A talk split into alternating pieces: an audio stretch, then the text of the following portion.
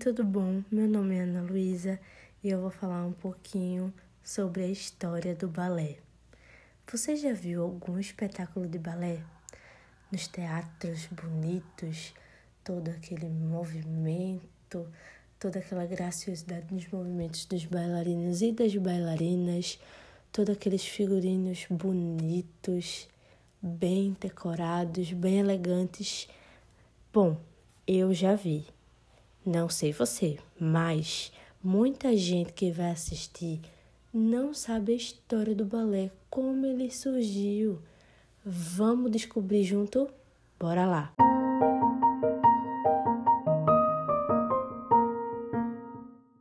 O termo italiano balletto, que significa dancinha ou bailinho, deu origem à palavra francesa ballet. A dança surgiu durante o período renascentista era apresentado em festas aristocráticas para o entretenimento da nobreza. A história do balé começou há 500 anos atrás na Itália. Nossa, minha gente, faz muito tempo. Muito, muito, muito tempo mesmo. Vamos ver mais o que tem aqui. Nessa época, os nobres italianos divertiam seus ilustres visitantes com espetáculos de poesia, música, mímica e dança. Esses divertimentos eram apresentados pelos cortesãos, que eram famosos por seus ricos trajes e cenários muitas vezes desenhados por artistas célebres como Leonardo da Vinci. O primeiro balé registrado aconteceu em 1489, comemorando o casamento do Duque de Milão com Isabel de Argon. Os balés da corte possuíam graciosos movimentos de cabeça, braços e tronco, e pequenos e delicados movimentos de pernas e pés. Estes eram dificultados pelo vestuário feito com material e ornamentos muito pesados. Era importante que os membros da corte dançassem bem e por isso surgiram os professores de dança que viajavam por vários lugares ensinando danças para todas as ocasiões, como os casamentos, vitórias em guerras, alianças políticas, etc. Quando a italiana Catarina de Medicis casou com o rei Henrique II e se tornou a rainha da França, introduziu esse tipo de espetáculo na corte francesa com grande sucesso. O mais belo e famoso espetáculo oferecido na corte desses reis foi o Balé Cômico da Rainha, em 1581 para celebrar o casamento da irmã de Catarina. Esse balé durava, minha gente, de 5 a 6 horas e fez com que a rainha fosse invejada por todas as outras casas reais europeias. O balé se tornou uma grande regularidade na corte francesa, que cada vez mais se aprimorava em ocasiões especiais, combinando a dança com a música, canções e poesias, e atingiu o auge de sua popularidade quase 100 anos mais tarde, através do rei Luís XIV. Luís XIV foi rei com 5 anos de idade. Ele amava a dança e tornou-se um grande bailarino e com 12 anos dançou pela primeira vez no balé da corte. A partir daí, tomou parte em vários outros balés, aparecendo como um deus uma figura muito poderosa. Seu título de Rei do Sol vem do triunfante espetáculo que durou mais de 12 horas. Este rei fundou em 1661 a Academia Real de Balé e a Academia Real de Música, e oito anos mais tarde, a Escola Nacional de Balé. O professor Pierre Beauchamp foi quem criou as cinco posições dos pés que se tornaram a base de todo o aprendizado acadêmico do balé clássico. A dança se tornou um passatempo da corte. Antes, bem antes, mas agora passou a se tornar uma profissão e os espetáculos de balé foram transferidos dos salões dos palácios para os teatros, como vimos nos dias atuais. No começo, todos os bailarinos eram homens, que também faziam os papéis de mulheres, mas no fim do século XVII, a escola de dança passou a formar bailarinas mulheres que ganharam logo importância, apesar de terem seus movimentos ainda muito limitados pelos figurinos complicados, né? Minha gente, imagina ter que dançar com um vestido tão pesado, tão pesado que não conseguisse dançar direito. Meu Deus! Uma das mais famosas bailarinas foi Marie Camargo. Gente, ela fez um negócio, deixa eu contar pra vocês. Ela foi uma sensação, porque ela encurtou a saia dela, calçou sapatos leves e finalmente ela ia poder saltar e mostrar os passos executados. Gente, ela realmente causou uma sensação demais. É assim até hoje, né? Todos os bailarinas, todos os bailarinos com roupas mais leves e finalmente todo mundo que está assistindo pode ver os passos. Com o desenvolvimento da técnica da dança e dos espetáculos profissionais, houve a necessidade do balé encontrar por ele próprio uma forma expressiva, verdadeira, que era dar um significado aos movimentos. Assim, no final do século XVIII, um movimento liderado por Jean-Georges Noverre inaugurou o balé de ação, que a dança passou a ter uma narrativa que apresentava um enredo e personagens reais, modificando totalmente a forma do balé de até então.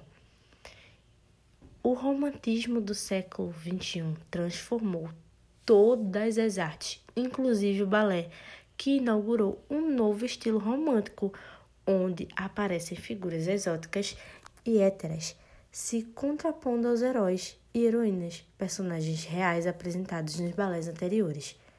Esse movimento é inaugurado pela bailarina Marie Taglioni, portadora do tipo físico ideal ao romantismo, para quem foi criado o balé A Sílfide, que mostra uma grande preocupação com imagens sobrenaturais, sombras, espíritos, bruxas, fadas e mitos misteriosos, tomando o aspecto de um sonho que encantava a todos, principalmente pela apresentação da bailarina, que se movia no palco com uma inacreditável agilidade na ponta dos pés, causando a ilusão de que saía do chão, gente.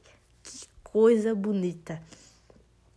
foi a Sílfide, o primeiro grande balé romântico que iniciou o trabalho nos sapatos de ponta. Outro balé romântico foi Gisele, que consagrou a bailarina Carlota Gracie. Foi a mais pura expressão do período romântico, além de apresentar o maior de todos os testes para a bailarina até os dias de hoje. Minha gente, vocês não têm noção do quanto fazer o balé Gisele é difícil. E eu vou dizer uma coisa: toda bailarina, todo bailarino que faz o espetáculo Gisele com grande êxito e com excelência alcançou realmente, atingiu o auge da sua carreira profissional na dança. E aí, o período romântico na dança, após algum tempo, empobreceu na Europa. Ou seja, teve um declínio no balé. Mas isso não aconteceu na Rússia, graças ao Kaysar. As companhias do balé imperial em Moscou e São Petersburgo foram reconhecidas por suas soberbas produções e muitos bailarinos e coreógrafos franceses foram trabalhar com eles. Um desses franceses foi, foi Mário Petipa, ele fez uma viagem à Rússia em 1847, pretendendo um passeio rápido, né? Mas no final ele coreografou muito e foi o coreógrafo-chefe e ficou lá para sempre. Sob sua influência, o Centro Mundial da Dança transferiu-se de Paris para São Petersburgo.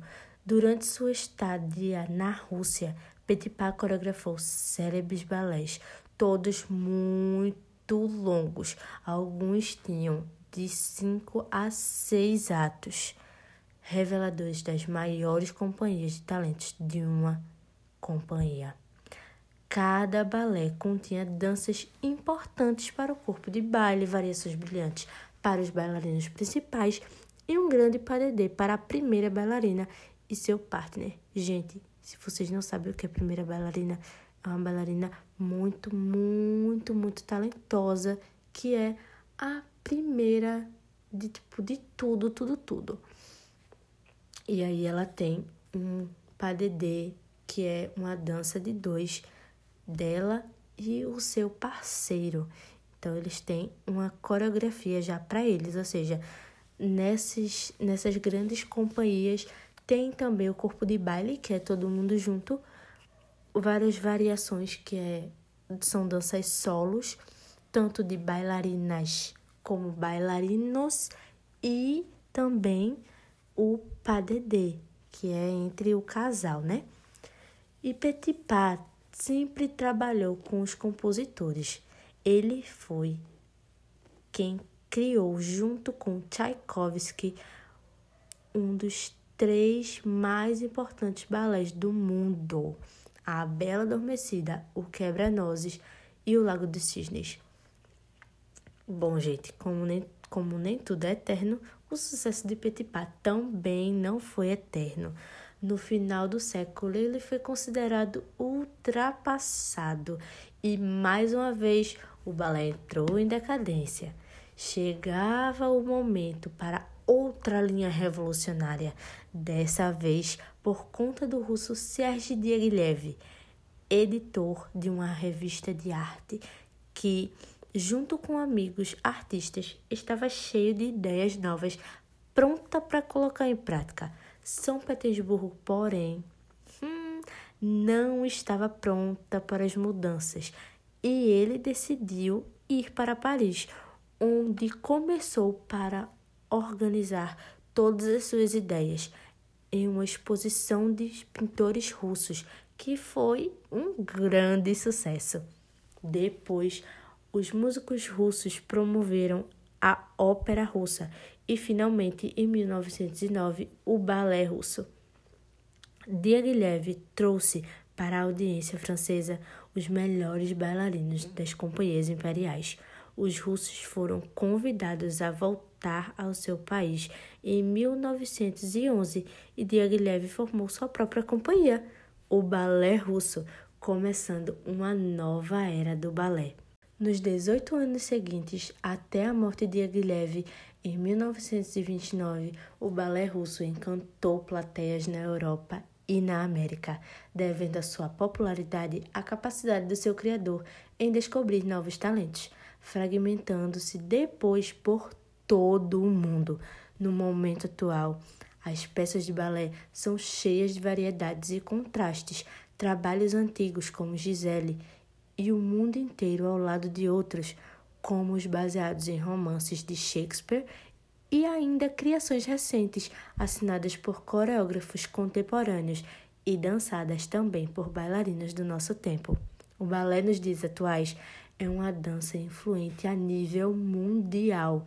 É um gênero de dança muito difícil de dominar e requer muita prática e ensaios árduos.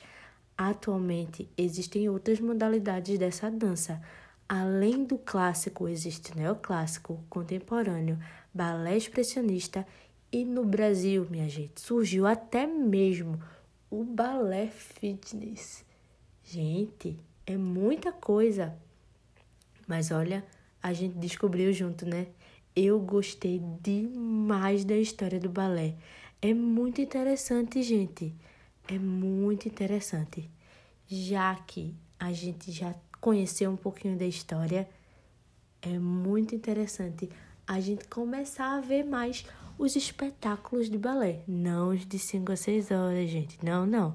Os de hoje duram mais ou menos duas horas e meia. Pelo menos é o máximo que eu vi até agora.